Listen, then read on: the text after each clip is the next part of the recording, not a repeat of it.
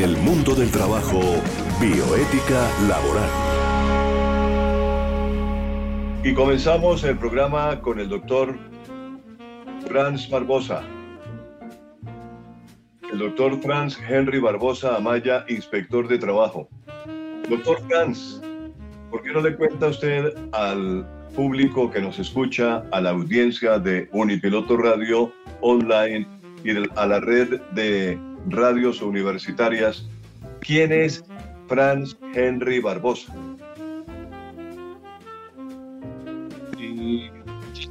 gracias a usted, Tito, a los compañeros que nos acompañan la tarde de hoy, a la audiencia,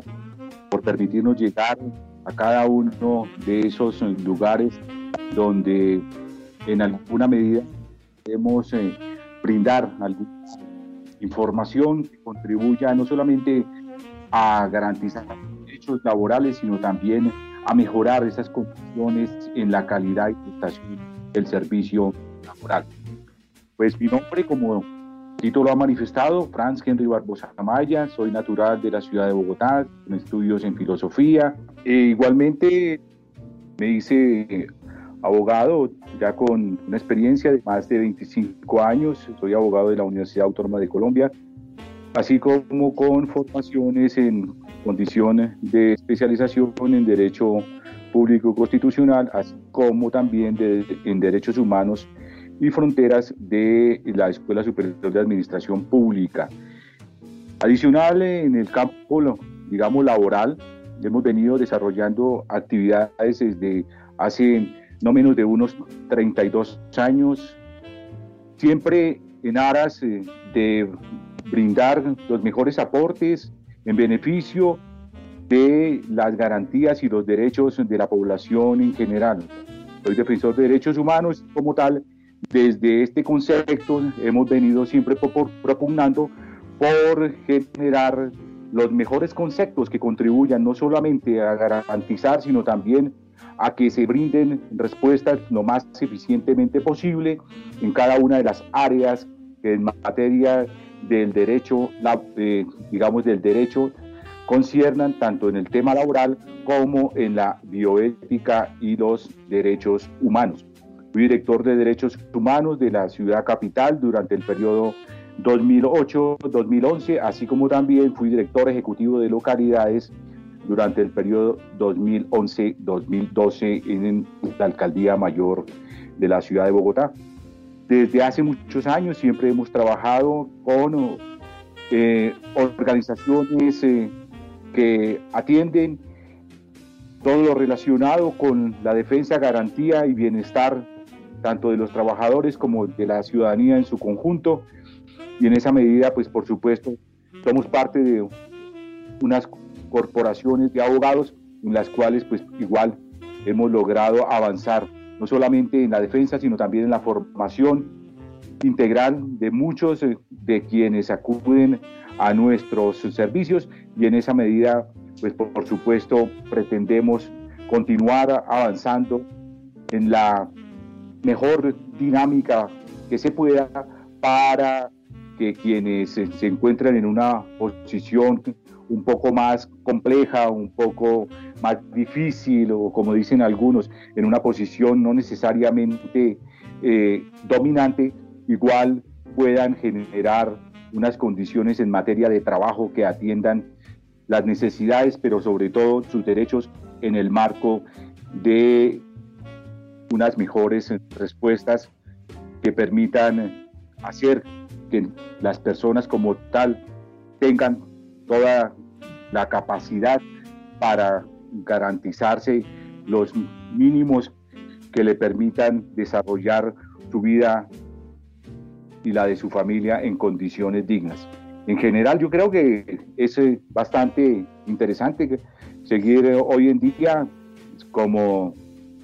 inspector del trabajo y la seguridad social del Ministerio de Trabajo, desde donde, pues por supuesto, igual hemos venido eh, mejorando y potenciando nuestras capacidades con los equipos de trabajo que internamente se encuentran hoy en día en la Dirección Territorial Bogotá, en cabeza de nuestro director, el doctor Pablo Edgar Pinto Pinto. Muchas gracias, doctor Franz. Mire, eh, el tema de hoy que nos eh, ocupa es la explotación laboral y el trabajo forzoso.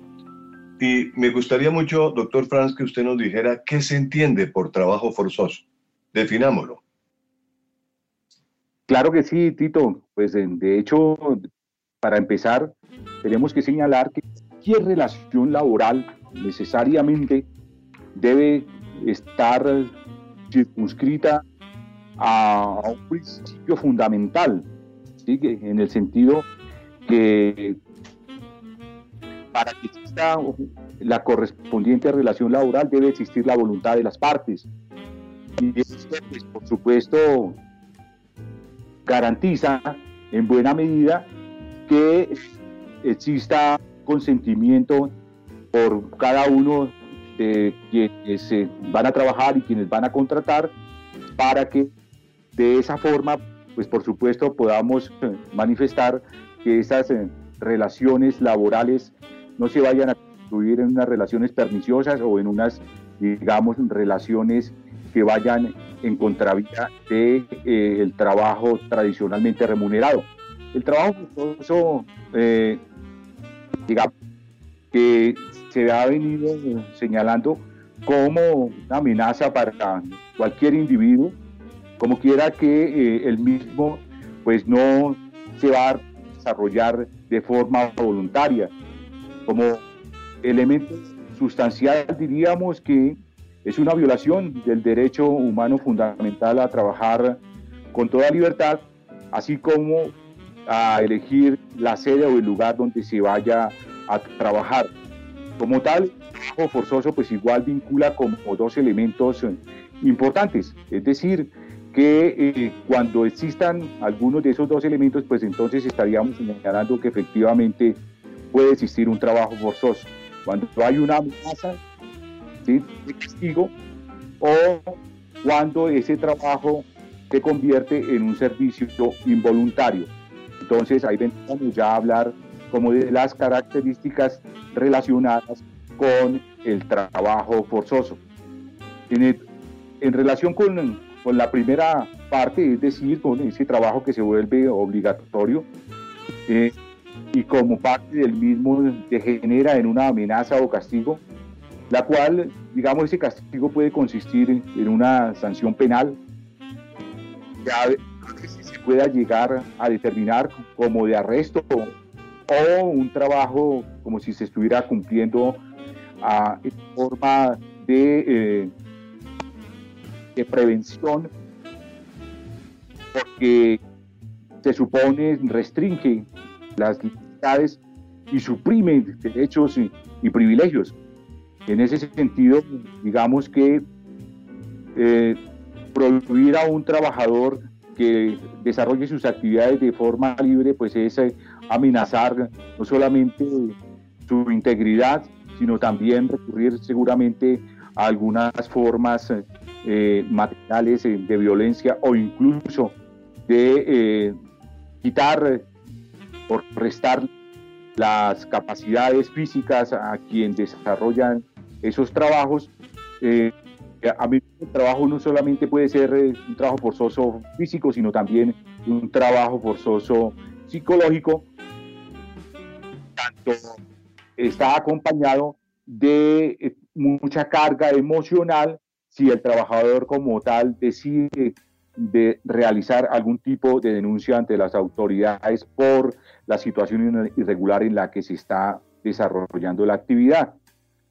Digamos que a, manera de servicio voluntario se puede señalar que eh, voluntariamente el trabajo conlleva a menudo pues eh, examinar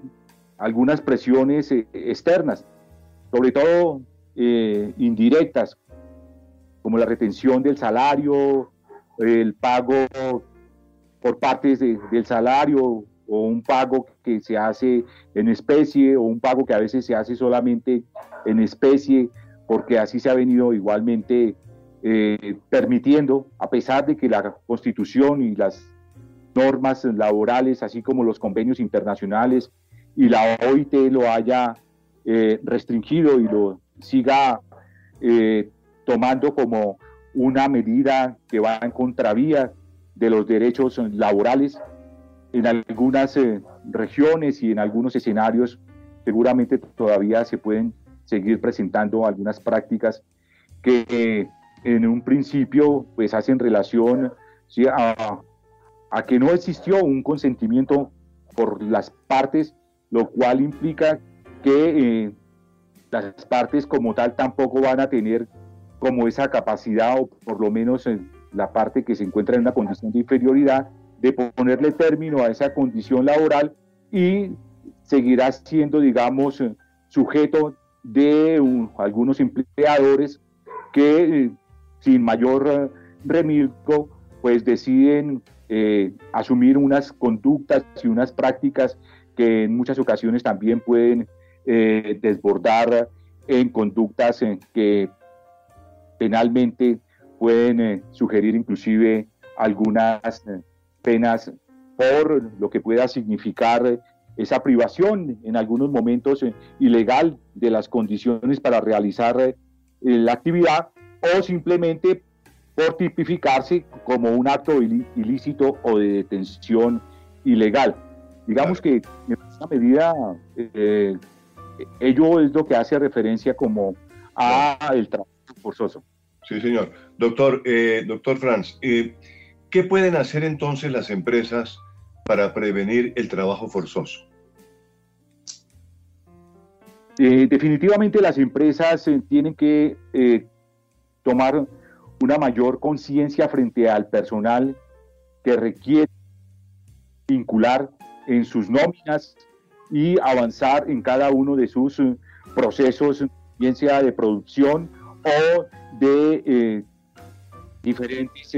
actividades relacionadas con la misión propia de su empresa. Hay que, hay que tener claro que los empresarios necesariamente deben exigir a sus trabajadores la documentación. Ahora, si se trata inclusive de personal extranjero, tienen que eh, revisar y poner al día documentos como los pasaportes o esos eh, documentos de viaje que en muchas ocasiones pues pareciera no tienen mucha importancia, pero si nosotros nos vamos a a unas latitudes en donde el trabajo como tal se constituye efectivamente en una prenda de garantía, pues nos damos cuenta que cuando llegan algunas eh, capacidades eh, laborales en cabeza de algunos trabajadores y trabajadores, lo mínimo que ya se garantiza es que existe una solicitud por parte de los empleadores debidamente acompañada de los diferentes documentos y los soportes que acreditan que dicha persona efectivamente no solamente cumple con las condiciones, sino también que cuenta con toda la capacidad para garantizar que se realice el trabajo. Hay que poner mucho cuidado y vigilar a, las diferentes agencias que hacen las veces de eh, proveedores y suministran personal a manera de subcontratación, porque es allí, en esas empresas, donde a, partir de esas tercerizaciones se ven muchas irregularidades, no solamente en materia de lo que pueda significar la contratación de algunas personas sin el lleno de los requisitos, sino también relacionadas las, digamos, las debilidades en cuanto a que no se compadecen algunos salarios con las mismas jornadas, así como con las actividades que de forma física o intelectual se vienen cumpliendo por parte de los trabajadores. Entonces las empresas como tal deben apretar un poco más en lo que corresponda con las exigencias para la vinculación, pero sobre todo tener siempre claro que la documentación debe contener como ese elemento importante que contribuya a darle tranquilidad para la correspondiente vinculación en las, eh, en las nóminas de las empresas cuando requieren de eh, algún personal, no necesariamente calificado, pero sí que amerita todas las condiciones para su vinculación. Y en ese caso, pues por supuesto hablamos de todas las vinculaciones, es la seguridad social, el salario, el horario, y sobre todo unas muy buenas relaciones eh, interpersonales que contribuyan a mejorar y brindar un clima laboral saludable que garantice los mejores resultados. Mire, doctor eh, Franz, bueno, le voy a pedir un favor que seamos más breves todavía porque resulta que se nos está acabando el tiempo en la parte suya. Entonces, eh, hay una cuestión y es que algunas empresas eh, tienen unos cubículos y como que enmarcan a los, a los trabajadores dentro de esos cubículos, casi que no los dejan ni mirar para la calle o para el interior, sino son como eh, cubículos cerrados, que no hay posibilidad de que el empleado mire para otros sectores,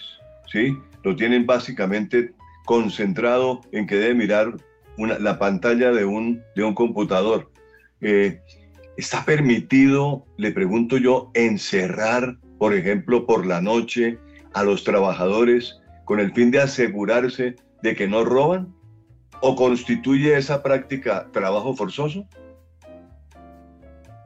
Pues bueno, digamos, la primera parte en, en cuanto a si constituye, digamos, eh, un encierro o una privación sin que medie la voluntad del trabajador, por supuesto que es una conducta totalmente irregular. Lastimosamente muchos empleadores en ese sentido vienen asumiendo este tipo de eh, conductas en disfavor de la garantía al trabajo, así como a la libertad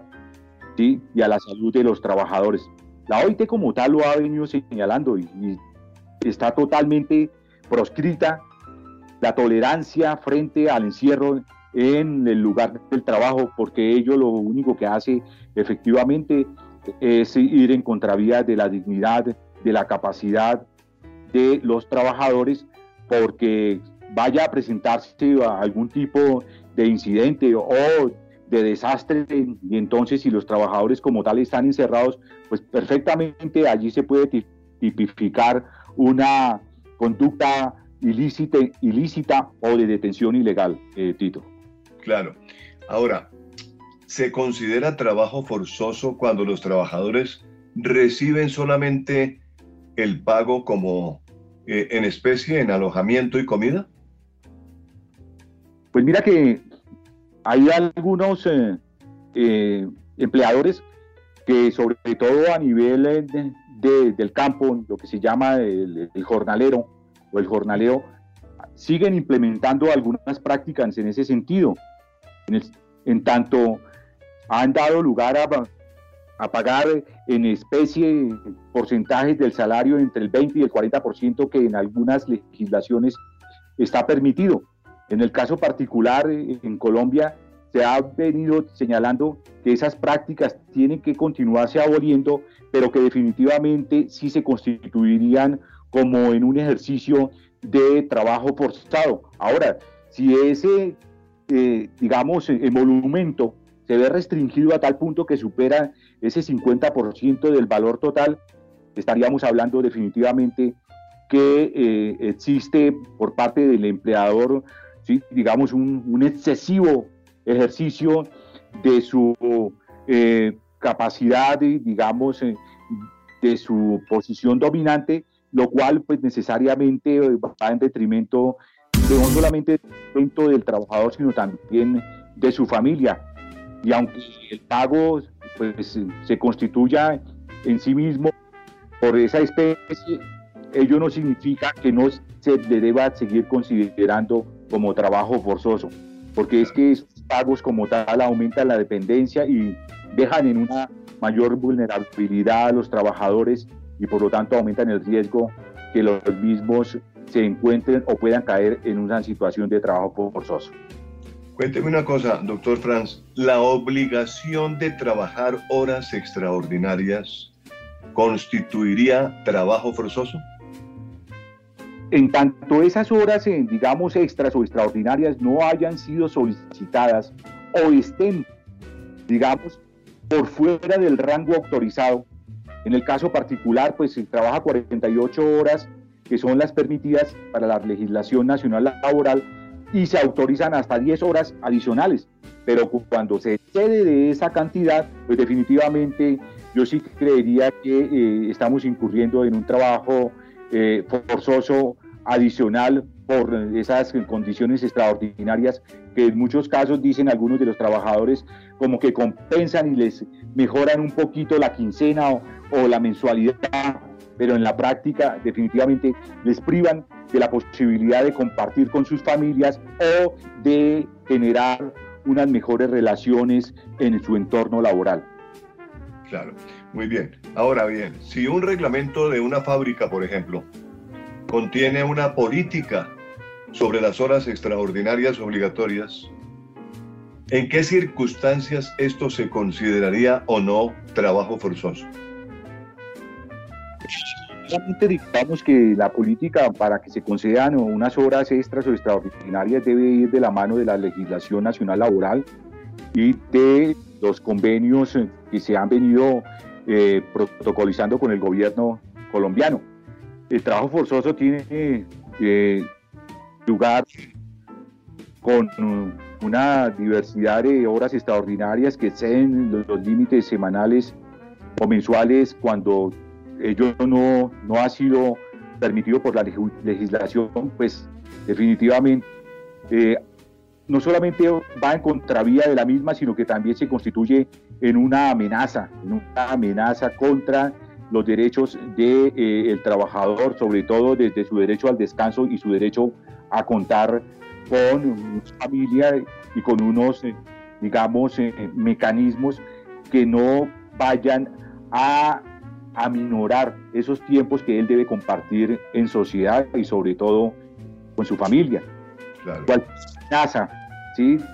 digamos, eh, que desalienta la voluntad por parte del trabajador se constituye efectivamente en, en, una, en una carga que el trabajador forzosamente no debería eh, tener que soportar pero que definitivamente eh, se sigue dando y en esa medida pues necesitamos tener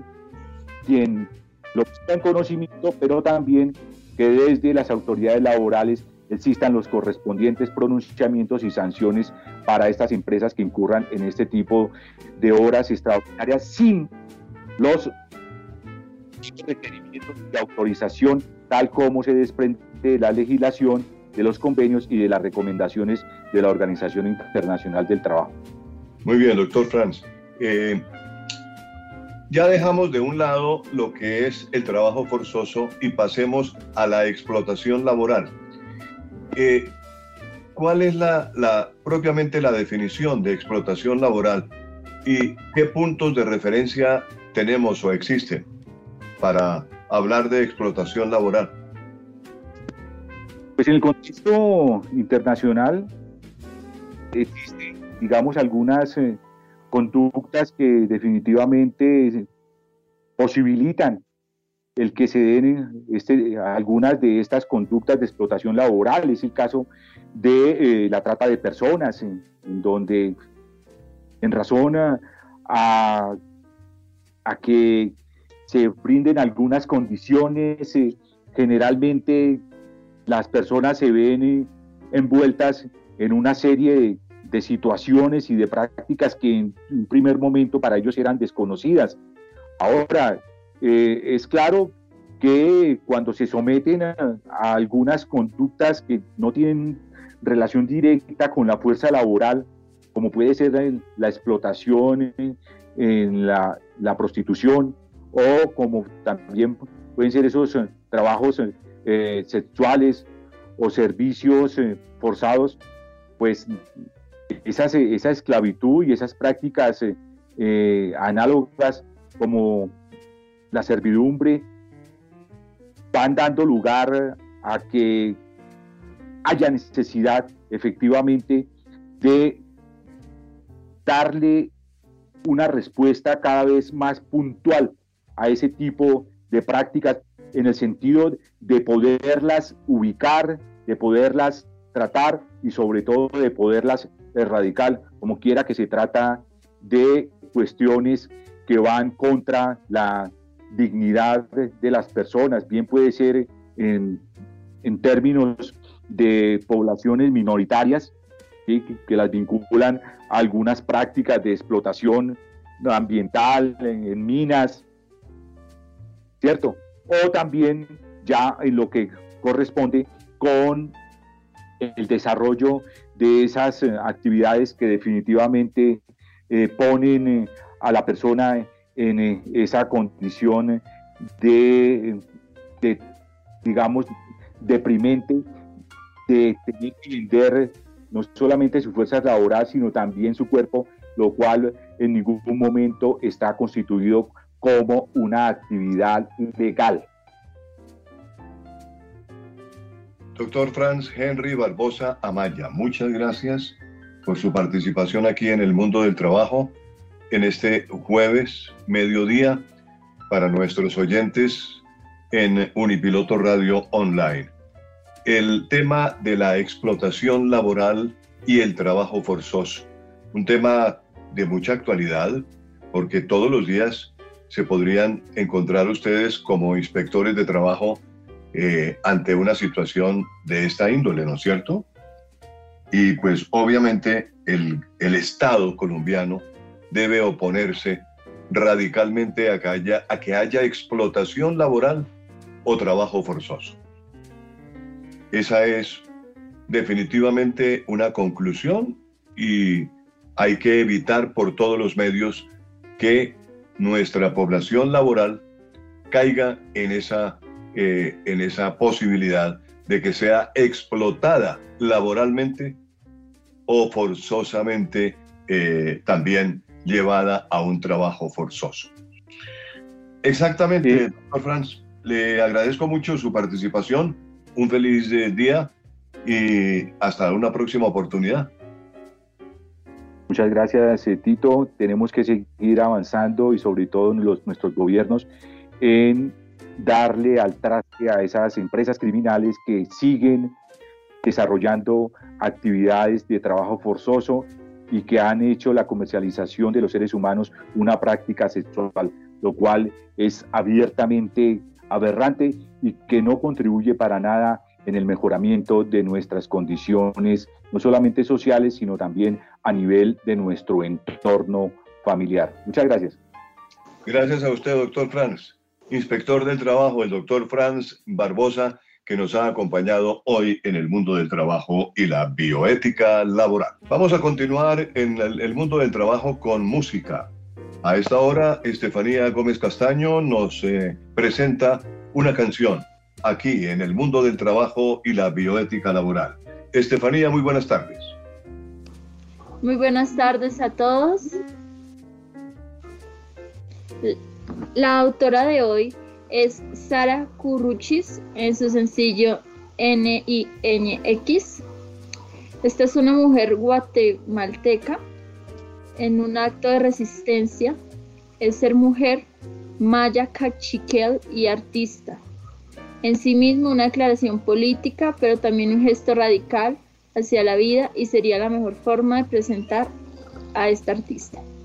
Es la primera cantautora indígena guatemalteca en llevar sus cantos en cachiquel, su idioma materno, y español a nivel internacional. Su voz y su mensaje de amor, conciencia, respeto y defensa por la vida en todas sus formas la han convertido en portadora de luz y esperanza para muchas mujeres y hombres.